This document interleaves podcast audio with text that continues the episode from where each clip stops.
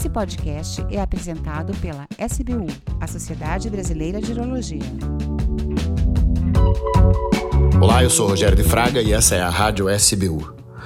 Muitas vezes acontecem no dia a dia escapes de urina é, que são considerados por muitas pessoas como eventos é, que estão associados ao envelhecimento ou a algumas situações é, específicas. Perder urina não é normal.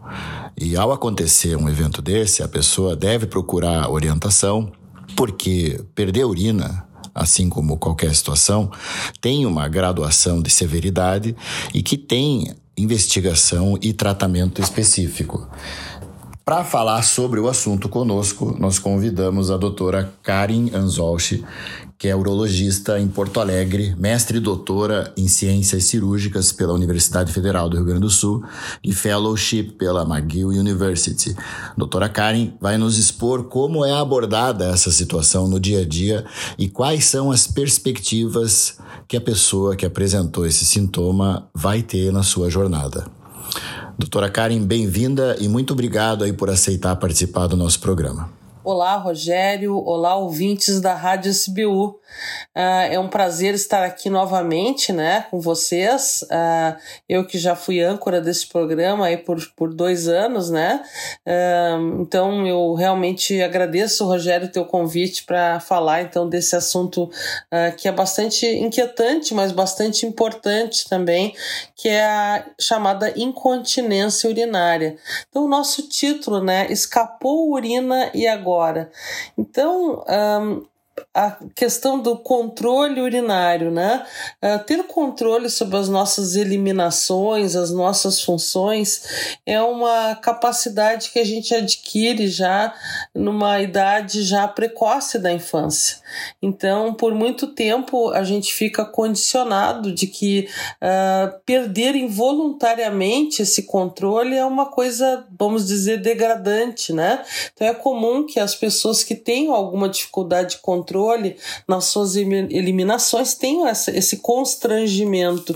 Parece que é uma coisa inadequada já para essa fase da vida.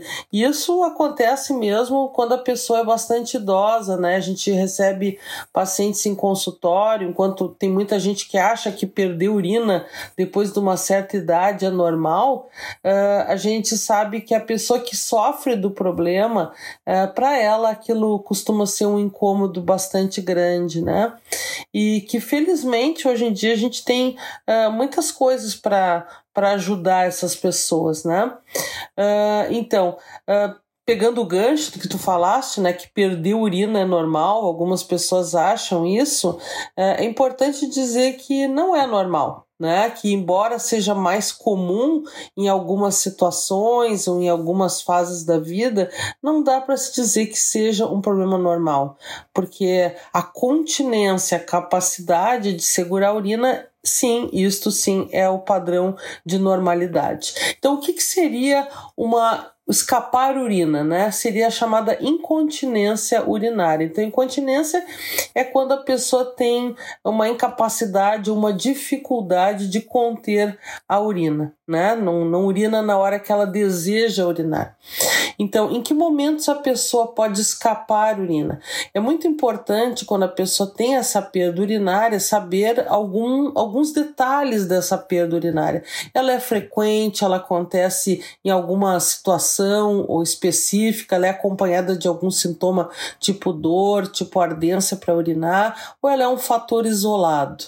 A gente, a grosso modo, na urologia, a gente costuma dividir a incontinência urinária em incontinência urinária de esforço, que é quando a pessoa faz algum tipo de esforço, espirra, tosse, pula, por exemplo, né? E aí tem a perda urinária.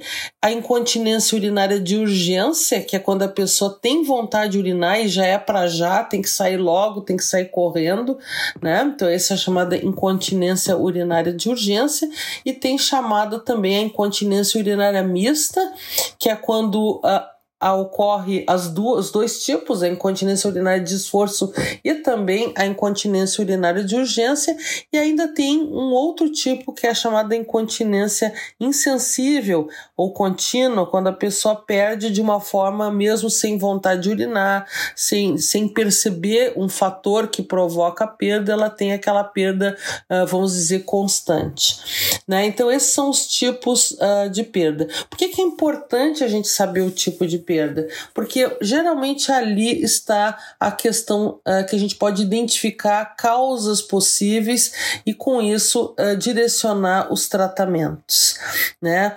Um, então, assim, com relação às perdas urinárias de esforço, quando é que elas são mais comuns? Elas costumam ser mais comuns em mulheres, principalmente mulheres que tiveram filhos, tiveram gestações. Ela costuma ficar mais uh, presente, principalmente depois da menopausa, com o avançar da idade, porque os músculos, justamente que deveriam sustentar a bexiga e, e, a, e os músculos que deveriam ajudar a fechar a uretra, eles acabam enfraquecendo e aí então a pessoa fica mais propensa, a mulher principalmente fica mais propensa a isso. Vale lembrar então que a uretra feminina é uma uretra curta, ela tem em torno de 3 a 6 centímetros uh, e que a sua posição é mais ou menos vertical, então todas as pressões, os esforços acabam se transmitindo sobre essa uretra curta, então é muito mais fácil a mulher uh, perder urina do que o homem. Uh, o homem já tem uma uretra longa, mais de 20 centímetros, ainda tem aquela angulação, né, que também ajuda, e a próstata ainda que ajuda a segurar. Pois e na questão do homem, a incontinência de esforço pode acontecer em algumas circunstâncias, por exemplo, após determinadas cirurgias, né, cirurgias de próstata principalmente, pode ter alguma dificuldade de conter no esforço, mas sem dúvida alguma a incontinência urinária de esforço ela é mais comum na mulher. Muitas pessoas acham que essa incontinência ela é decorrente da bexiga caída, até as pessoas ficam, vão lá no consultório, as mulheres dizem, ah, doutor, acho que eu tô com bexiga caída, porque qualquer tossezinha que eu dou, dou um espirro, já perco xixi, ah, eu não quero ficar que nem a minha avó ou a minha tia, que eu me lembro que tinha cheiro de xixi, ai, Deus me livre, não quero ficar assim. Então, realmente é uma coisa assim que, que, que acompanha culturalmente as pessoas e se tem já um histórico na família, a pessoa fica um pouco mais angustiada, né? Uh, mas é, hoje em dia a gente tem muito tratamento para isso. E é importante dizer que nem toda incontinência urinária de fato é uma bexiga caída. A bexiga caída seria quando a bexiga perde a sua sustentação e ela faz tipo uma hérnia, uma, uma bolsa para dentro da vagina, né? Então, a, a, embora seja mais comum a incontinência urinária também nessa situação, nem toda pessoa que tem incontinência urinária tem bexiga caída. Existem outras causas e outras situações. Uh, sobre a segunda causa que eu vinha falando, a incontinência urinária de urgência, uh, ela está frequentemente associada à bexiga hiperativa. Claro que tem algumas situações, tipo infecção urinária uh, e outras situações, uso de diuréticos, às vezes podem dar uma sensação de urgência para urinar, mas isso geralmente é acompanhado né, de outros outros, outros sintomas. No caso da infecção urinária, da cistite, geralmente também é acompanhado de ardência para urinar e uma frequência urinária. Sobre a bexiga hiperativa, as pessoas costumam achar a palavra engraçada, lembram das crianças hiperativas, né? Pois a bexiga é mais ou menos assim. Então, a bexiga normalmente então, é um órgão de armazenamento, ela tem que ficar quietinha, ela tem que ir enchendo, sem que a pessoa tenha grandes incômodos em função desse enchimento. E ela vai dando avisos. Então, assim, quando a bexiga enche um pouco, lá por cento e poucos, aproximando dos 200, ela dá um aviso, ah, já tem, já tem urina aqui, se tu tiver banheiro aí, pode procurar. Mas aí a pessoa não quer ir naquele momento, ela espera, passa à vontade, daqui a pouco a bexiga dá outro aviso um pouquinho mais forte, ah, já tem mais xixi. Se tiver um banheiro, pode ir. E assim ela vai dando esses avisos, né, intermitentes, até que a bexiga está muito cheia, a pessoa é obrigada, enfim, a fazer o xixi dela se ela já não fez. Uh, mas a bexiga hiperativa ela é diferente, ela já começa, che chega chegando assim, né? Ela aparece no independente, às vezes, do volume, nem tem tanta urina assim na bexiga, ela já dá aquele aviso mandando a pessoa procurar logo, senão é capaz de escapar a urina no caminho. Então, isso a gente chama de urgência e é o principal sintoma da chamada bexiga hiperativa, bexiga que está trabalhando, vamos dizer assim, demais, né? Uh, essa bexiga hiperativa, ela pode ser isolada, pode ser uma coisa que só tenha esse sintoma na pessoa, mas ela também pode acompanhar uh, problemas neurológicos, por exemplo. Pessoas que tenham, por exemplo, também diabetes ou que tenham tido um, um derrame, um AVC, uh, tem esclerose múltipla, algum traumatismo de medula também, aí nós já chamamos de uma bexiga uh, hiperativa neurogênica, né? Mas ela então pode ter esse, esse componente assim. Uh, e também, embora também assim esse caráter de urgência e perda urinária seja mais comum nas mulheres, uh, os homens também começam a ter esse problema com o passar da idade, principalmente com relação aos problemas de próstata. os homens que têm a próstata crescida e que têm a urina que tem a bexiga tem que fazer muita força para passar aquela região onde a próstata está crescida, a bexiga pode ficar hiperativa, por exemplo. Ou homens que tenham tido algum probleminha neurológico também, Parkinson, enfim, né? Também as mulheres podem ter Parkinson, uh, esclerose múltipla. Uh, então, pode ser acompanhado de problemas neurológicos ou não.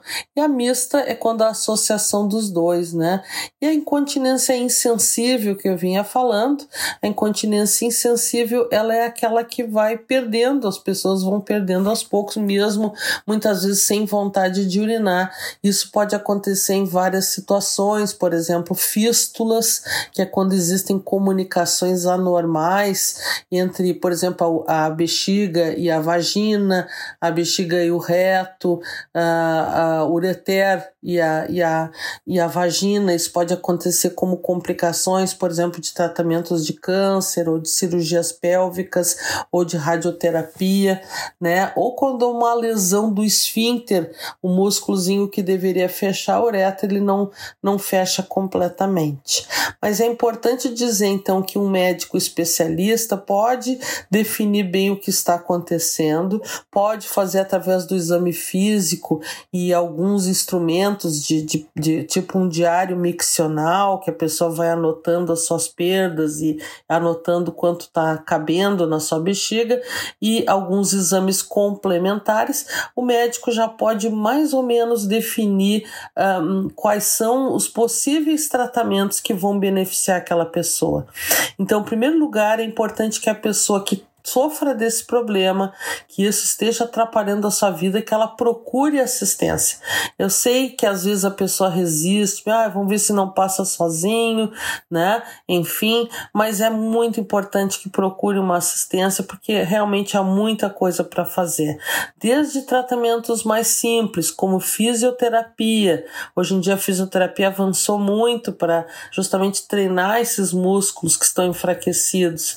Uh, desde alguns tratamentos, algumas coisas modificar no hábito, nos hábitos da pessoa, modificar, cortar café, uh, chocolate, chá preto, chimarrão aqui no Rio Grande do Sul, né? Uh, diminuir isso também, que estimula a bexiga, uh, perda de peso, sabemos que a perda de peso ajuda muito a melhorar essa incontinência urinária, uma perda de 5, 10% do peso corporal já pode curar algumas pessoas. eventualmente pode se usar usar medicamentos via oral, pode-se usar uh, pequenas cirurgias, como o uso de umas telinhas, pode-se colocar até toxina botulínica, que é o botox na bexiga, ou colocar um marca-passo na bexiga. Então, hoje em dia tem vários tratamentos também que podem beneficiar a maior parte das pessoas que sofrem desse problema. É importante você, então, se você sabe de alguém que está sofrendo dessa situação, situação ou você mesmo, não deixe para depois. Procure assistência e procure o seu tratamento para melhorar a sua qualidade de vida. Mais uma vez, Rogério, muito obrigada aqui pelo espaço. Espero que tenha sido bom aí, que tenha sido esclarecedor e fico à disposição. Um grande abraço a todos e até a próxima. Muito obrigado, doutora Karen, por ter respondido a essa pergunta tão frequente no dia a dia. Mande você também a sua pergunta para o nosso portal www.portaldaurologia.com.br. Essa foi a Rádio SBU e esperamos você em breve.